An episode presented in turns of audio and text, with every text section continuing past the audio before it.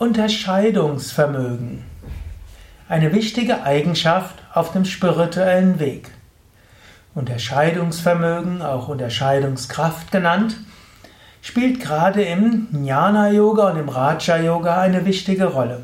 Unterscheidungsvermögen, Unterscheidungskraft wird als Viveka bezeichnet. Und Viveka ist die Unterscheidungskraft, das Unterscheidungsvermögen zwischen dem Ewigen und dem Vergänglichen. Das Unterscheidungsvermögen zwischen dem Selbst und dem Nicht-Selbst. Das Unterscheidungsvermögen zwischen wahrer Freude und vergänglichem Glück.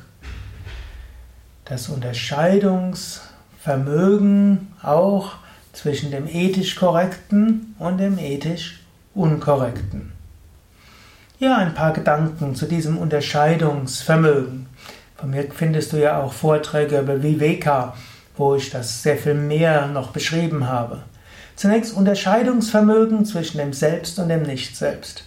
In der Yoga-Vedanta-Tradition, aus der ich komme, spielt die Frage, wer bin ich, eine ganz besondere zentrale Rolle. Und ich bin derjenige, der wahrnimmt, ich bin nicht derjenige, der wahrgenommen wird.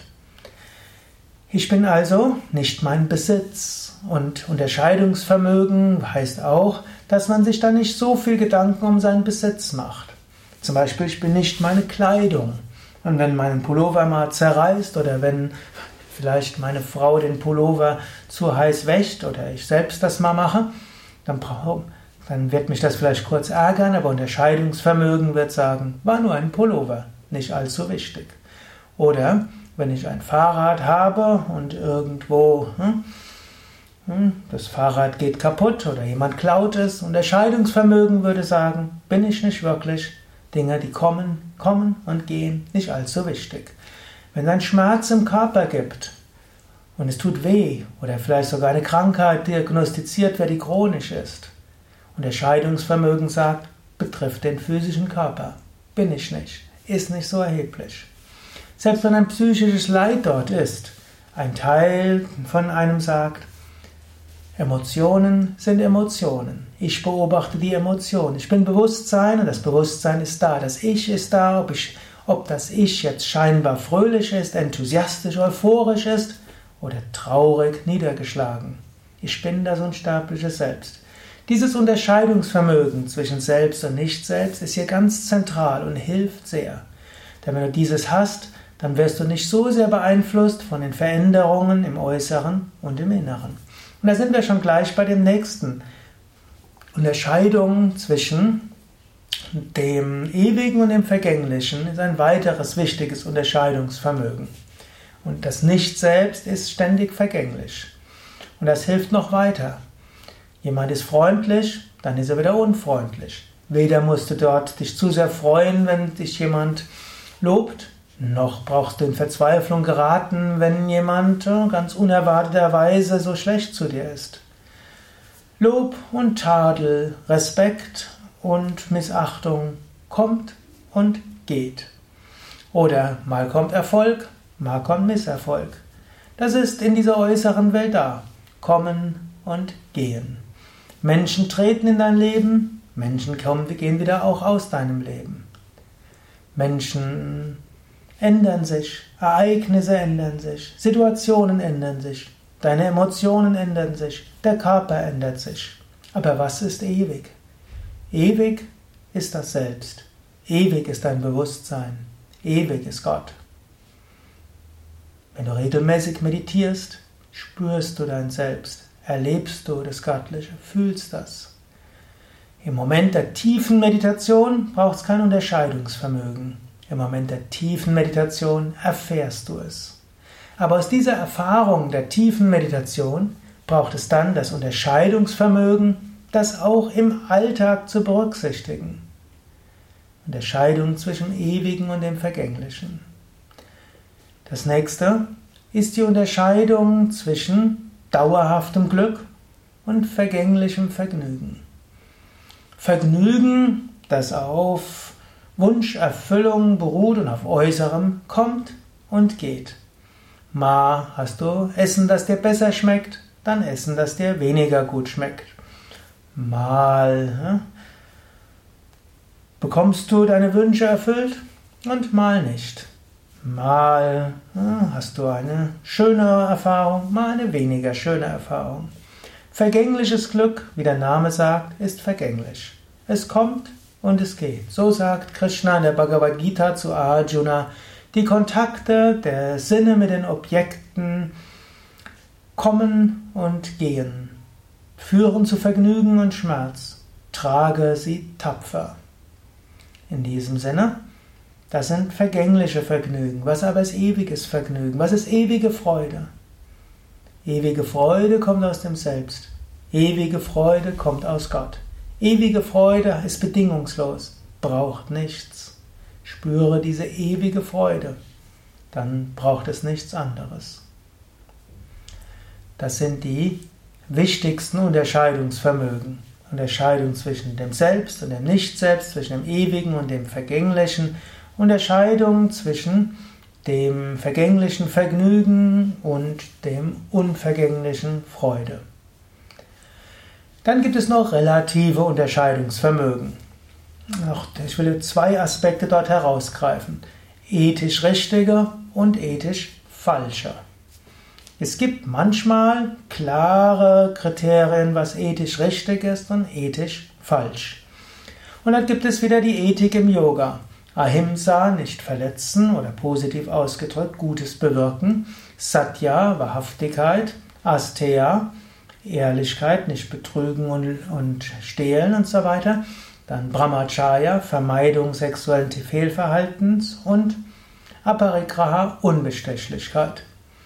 Unterscheidungsvermögen heißt, in einer Situation zu wissen, das ist richtig, das ist falsch. Zum Beispiel beruflichen Aufstieg so zu bekommen, dass du jemand anders äh, schlecht machst, ist ethisch falsch. Zum Beispiel hm, Dinge zu behaupten, die nicht stimmen, um einen eigenen Vorteil zu bekommen, einen egoistischen Vorteil, das ist falsch. Dieses Unterscheidungsvermögen zu haben, ist auch wieder wichtig. Oder du hast eine Beziehung und die Beziehung ist grundsätzlich gut und sie ist dir wichtig und ihre Liebe ist stark, aber dann bist du mal auf einer Geschäftsreise und irgendwo triffst du jemanden, wo du den irgendwo sexuell attraktiv findest und du denkst, das verfährt mein Partner nicht. Dem nachzugeben ist ethisch falsch. Da gilt es, Unterscheidungsvermögen zu haben und Nein zu sagen. Was nicht heißt, dass ich nicht meine, dass auch mal das Karma mit einem Partner zu Ende sein kann. Schließlich habe ich auch irgendwann mal mich scheiden lassen. Und ich meine, es war, ist es ethisch hm, rechtfertigbar. Ich will nicht sagen, es war ethisch richtig, aber es ist ethisch rechtfertigbar mindestens. Und ich bin mit meiner neuen Beziehung sehr glücklich. Aber hm, einfach deiner Versuchung nachzugeben, ist ethisch falsch.